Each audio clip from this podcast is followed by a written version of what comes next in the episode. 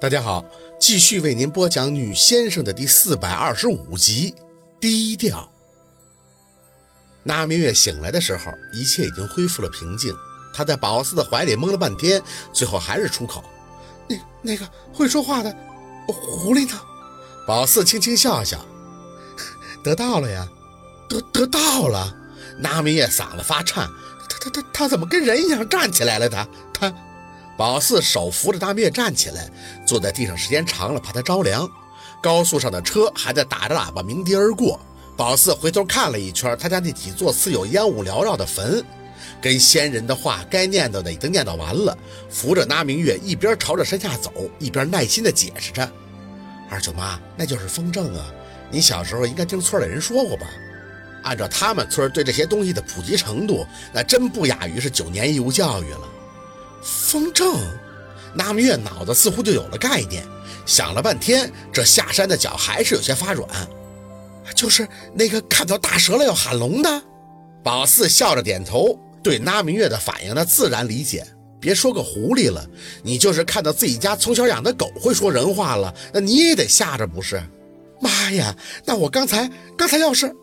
宝四看着那明月的眼，对呀，说错一句话，那事儿可就大喽。风筝这个东西也挺说不清的，主要讲的呢就是个缘分。灵物找风筝的人肯定都是和自己有过牵扯的，不是说跟你没有一毛钱关系就找你风筝的。你这辈子肯定不认识他，但上辈子或者是上上辈子，他总有一辈儿是有渊源的。抛除宝四这个打小就受到小讨厌关照的特殊情况之外，大多数人都不知道自己会和什么灵物有缘，甚至很多都是无神论者。没办法，投胎了吗？受先进教育这么多年，什么也都全都忘得光光的了。那对这个灵物来说，能不能成事儿，那就是个考验。因为上面的规矩是不会让灵物打什么提前量的。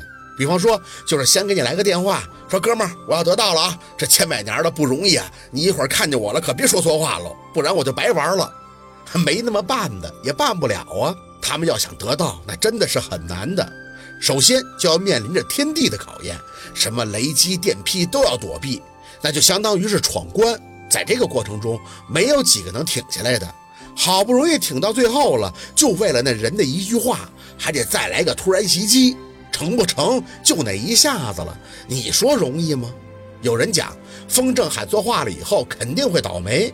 其实这个倒霉是双向的，你没给人家送上去，等于是没有还愿，那自然不好受啊。封的是灵物，某种程度上讲，那也是你自己。所以，即便是事发突然，宁愿牙关咬死了，也不要顺口胡来，否则伤人伤己。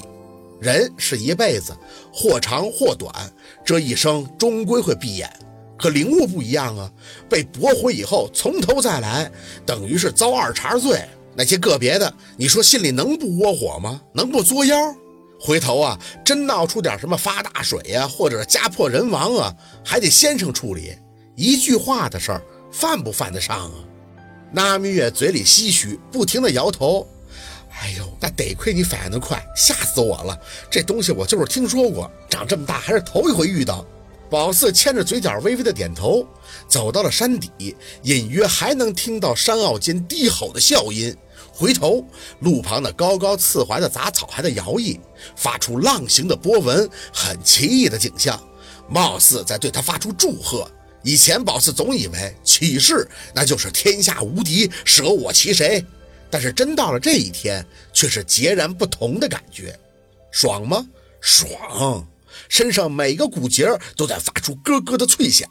尤其是仰天大叫的那一刹，从脊椎到尾椎都能清楚地感觉到每个骨缝都在衔接磨合，身体里的咯咯声，甚至是从头响到了脚，周身勃勃势力如猛虎谋蓄，伺机而动。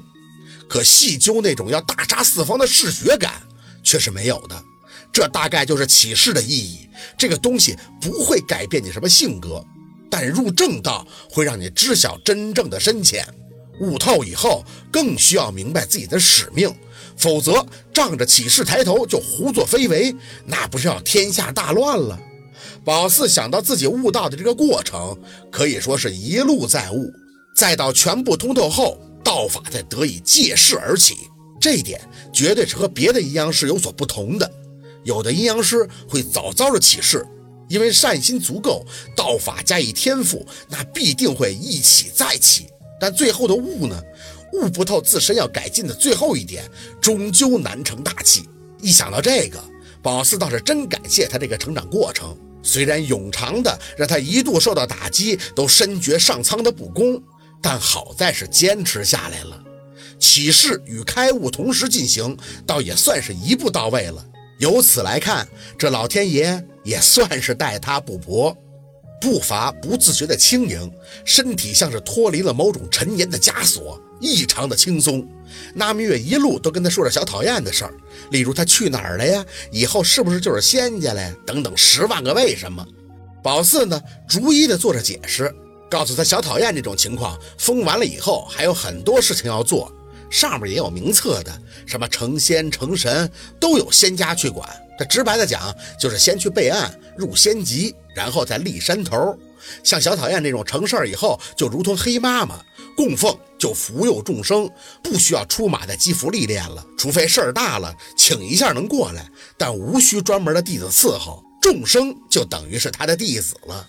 至于再具体划分，那就是上面的事儿了，哪是他这个凡心能懂的呀？总之就一句：能力越大，责任越大。那阿明月似懂非懂的点头，这一道都没敢回头。你说他恭敬也行，害怕也可，反正就是被惊到了，整个人都写满了。哎呦，我得赶紧回家缓缓。宝四，咱们就直接回家，不去村口看热闹了，是不？宝四嗯了一声，嗯，我得回去收拾收拾东西，下午我就。哎呀，这是宝四吗？话还没等说完，迎面的看到了一个熟人，三胖他妈。你们这是去哪儿了呀？没去村口啊？啊，没去，我带着宝四去上坟了。拿明月倒是不用提醒，对小讨厌的事儿一字不提。玉梅嫂子，你这是从村口看热闹回来了？三胖他妈不好意思摇头笑笑，这人真是上了年纪了，一笑脸上都是皱纹。哎，我没去呀，我这早上县里办了点事儿。说着，他还看见宝四，哎呦，宝四哦，这脸儿真是红的扑的。听说你生的是个龙凤胎啊？宝四嗯了一声，没多言语。三胖他妈满脸的艳羡，哎，我都听你舅妈说了，是你婆婆给你带的，厉害呀！这一下子就能生个龙凤胎，啥时候把孩子抱回来，我们瞅瞅啊！哎，你那对象我们可都见过了，那家伙老带劲了。宝四笑了笑，还没等他开口，那明月就在旁边接茬。家宝四对象那老忙了，大老板不是吗？这孩子一出生啊，就忙着工作，现在暂时去外国了学习。孩子宝四都让特意给带过去了，那边环境好，对孩子成长老有好处了。